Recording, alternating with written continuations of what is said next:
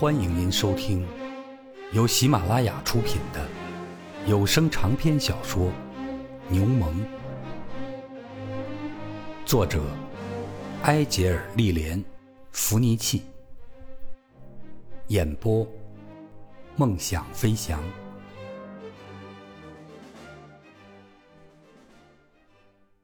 蒙泰尼里走后几天，亚瑟到神学院的图书馆去取一本书。在上楼梯时，他遇到了卡迪尔神父。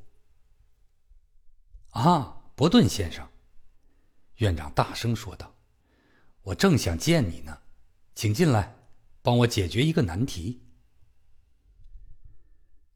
他打开书房的门，亚瑟跟着他走进屋子，心中暗自涌上一股无名的怨恨。看到神父挚爱的私人书房。被一个陌生人占用，他心里感到不大对劲。我是视书如命的人，院长说道。我到了这儿以后，做的第一件事就是查看图书馆。这个图书馆很有意思，只是我不明白图书是怎么分类的。分类的方法不尽完善，最近又增加了不少善本书。你能花上半个小时给我解释一下编目的方法吗？他们走进图书馆，亚瑟仔细的解释了图书的分类。当他拿起帽子时，院长却笑着拦住了他：“不不不不，我不能就这样让你匆忙的走开。今天是星期六，时间多着呢，功课可以留到星期一吗？”既然我已经耽搁了你这么长时间，索性就陪我吃顿饭吧。我一个人颇觉无聊，要是能有你作伴，我会不胜荣幸。院长的言谈举止开朗而又宜人，亚瑟随即就觉得和他在一起没有了约束。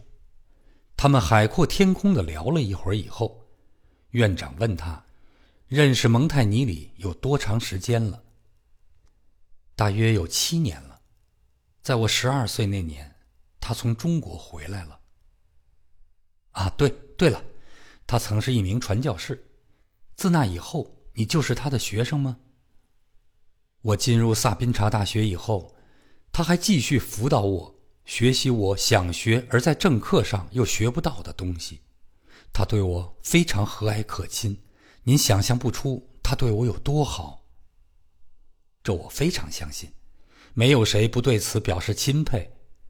他品格高尚，性情温和。我遇到过和他同去中国的一些传教士，对他身处困境所表现出来的毅力、勇气，以及矢志不渝的虔诚，他们都称赞不已。你在年轻的时候，幸运的是有这样的人帮助和引导你。我从他那里得知，你已经失去了双亲。嗯，是的，我父亲在我小的时候就死了，我母亲是去年过世的。你有兄弟姐妹吗？没有，我倒是有两个同父异母的哥哥，可是我在襁褓之中的时候，他们就已经从商了。哎。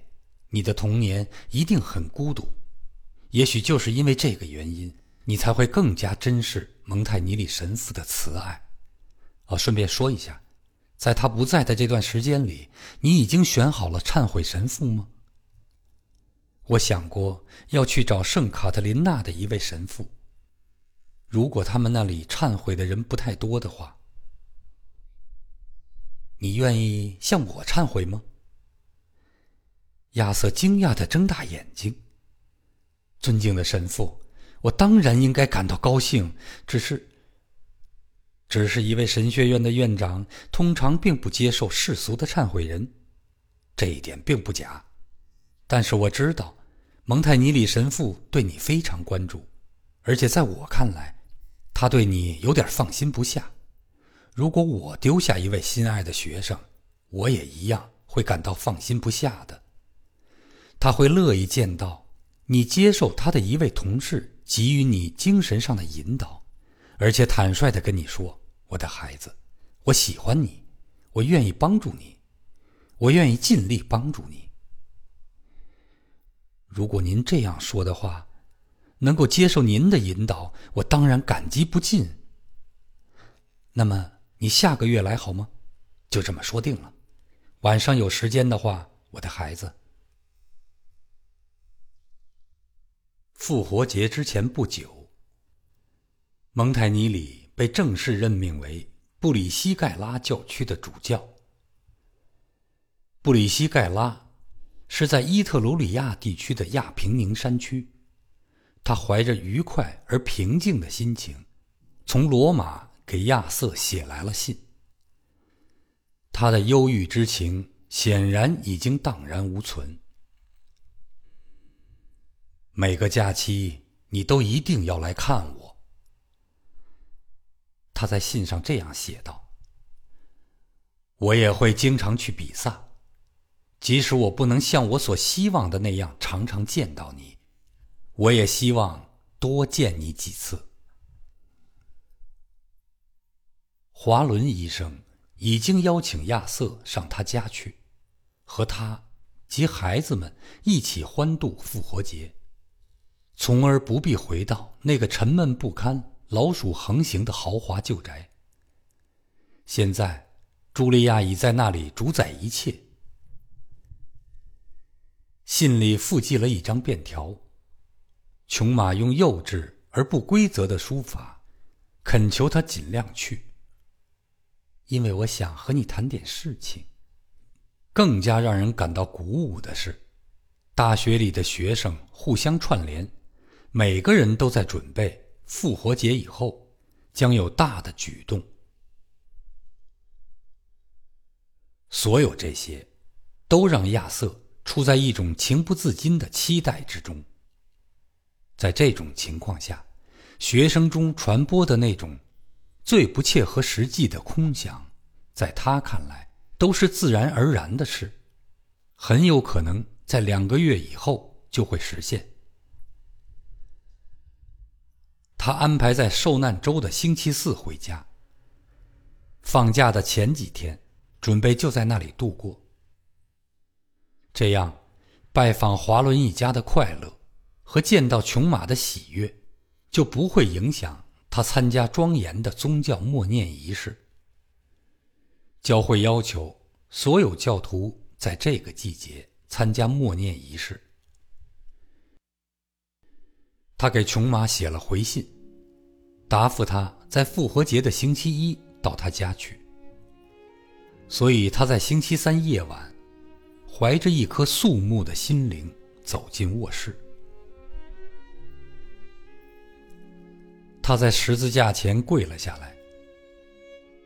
卡迪尔神父已经答应在第二天早晨接待他，而且因为这是他在复活节圣餐前的最后一次忏悔，所以他必须长久而又认真的祈祷，以使自己做好准备。他跪在那里，双手合掌，脑袋低垂。他回顾了过去一个月里的所作所为，隶属急躁、粗心、急性子所犯下的轻微罪过，那些已经在他纯洁的心灵里留下了淡淡的细小污点。除此以外，他没有发现什么。在这一个月里，他实在是太高兴了，所以没有时间犯下太多的罪过。他在胸前画了一个十字，然后站起来开始脱衣服。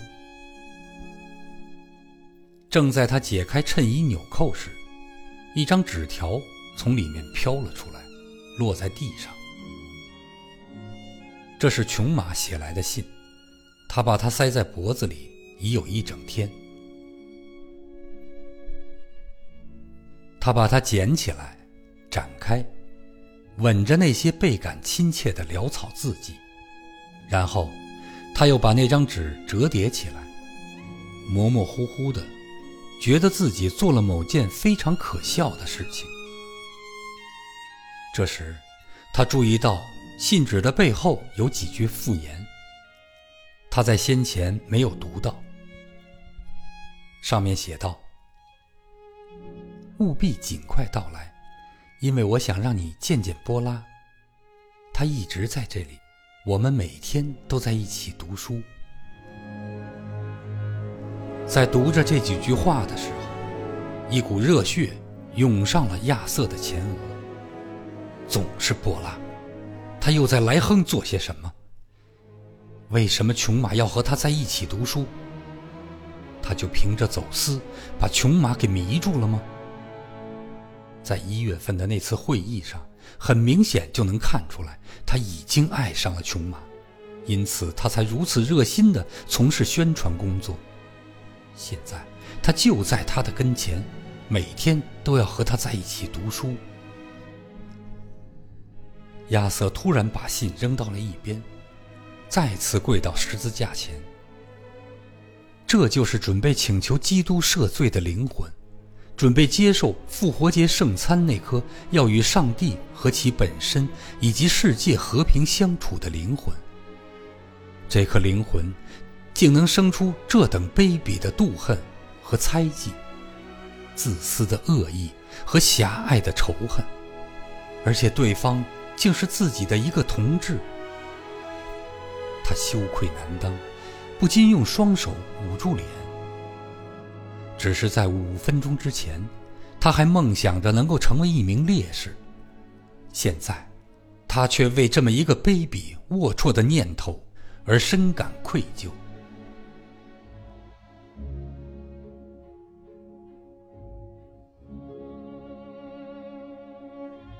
听众朋友，本集播讲完毕，感谢您的收听，再见。